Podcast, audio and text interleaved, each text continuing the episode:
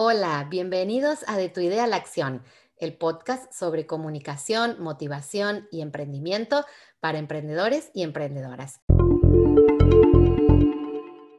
Te invito a compartir estos minutos de audio con info, tips y datos que espero te sirvan para comunicar tu marca. Y también te espero en mi cuenta de Instagram, arroba para acceder a más contenidos.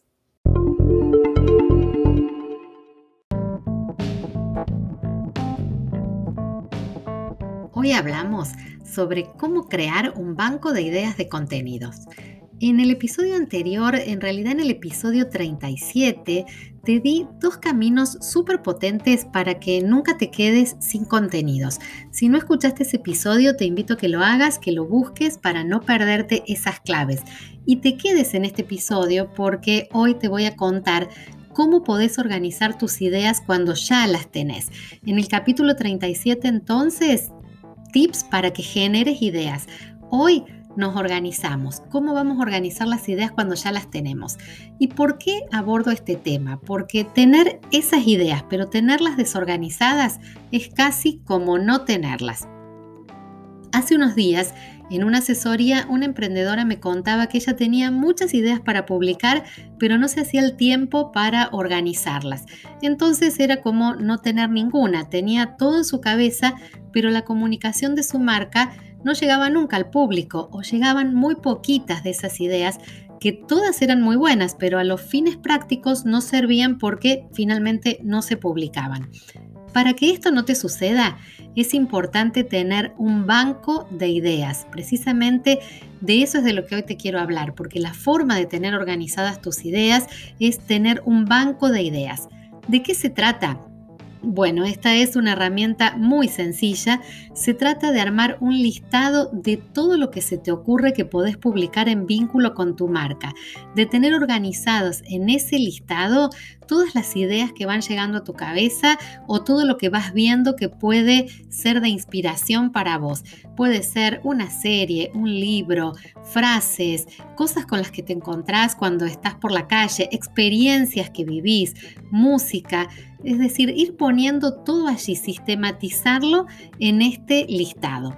Ahora, ¿cómo hacerlo? Para que eso también sirva y no se te desorganice también ese listado.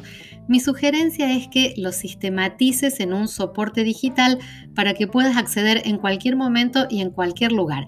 Si lo tenés en un soporte que te permite acceder a la nube, te permite tenerlo con base web, eh, bueno, vas a poder acceder a completar o a consultar ese banco de datos en cualquier momento.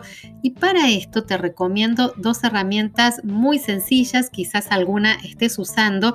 Por un lado Excel y por otro esta aplicación de gestión que es súper efectiva que se llama Trello.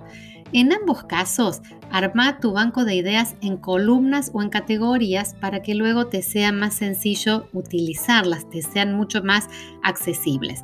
Te doy ejemplos. Pone eh, la idea en una columna y en otra columna detallas si la vas a usar en una historia, en un reel, en un posteo. También podés generar una columna más para poner en qué plataforma vas a usar esta, esta idea. Si quieres usarla solo para Instagram o también la vas a usar en TikTok, en LinkedIn, en Facebook. Entonces, fíjate cómo con un sistema de tres columnas podés ir ya pensando la potencialidad que tiene cada idea.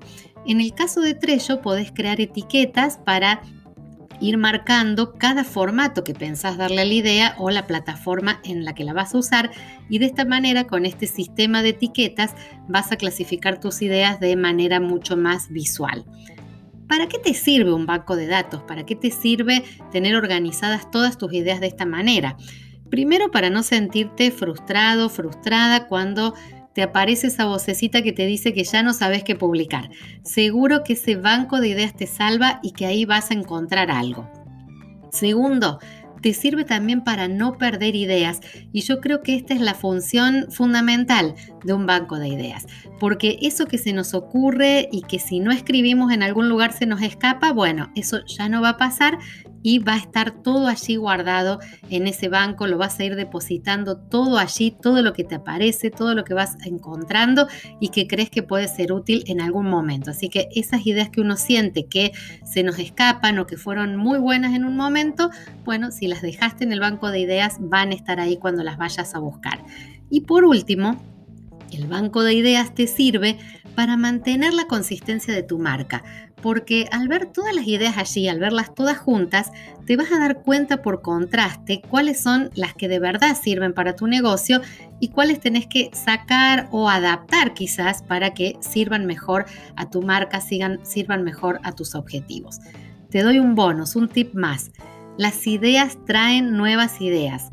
Te aseguro que cuando estés completando tu banco de ideas se te van a ir ocurriendo más y que lo mismo te va a pasar cuando entres a leerlo, porque las ideas tienen ese poder, son maravillosas, tienen ese poder mágico de la multiplicación, nos inspiran y nos generan nuevas conexiones. Entonces, ya mismo bajar al Excel o al Trello tus ideas, armar columnas y categorías para estar tranquilo, para estar tranquila, que ya sabes a dónde recurrir cuando estés armando tu plan de contenido. Tu propio banco de ideas es la solución.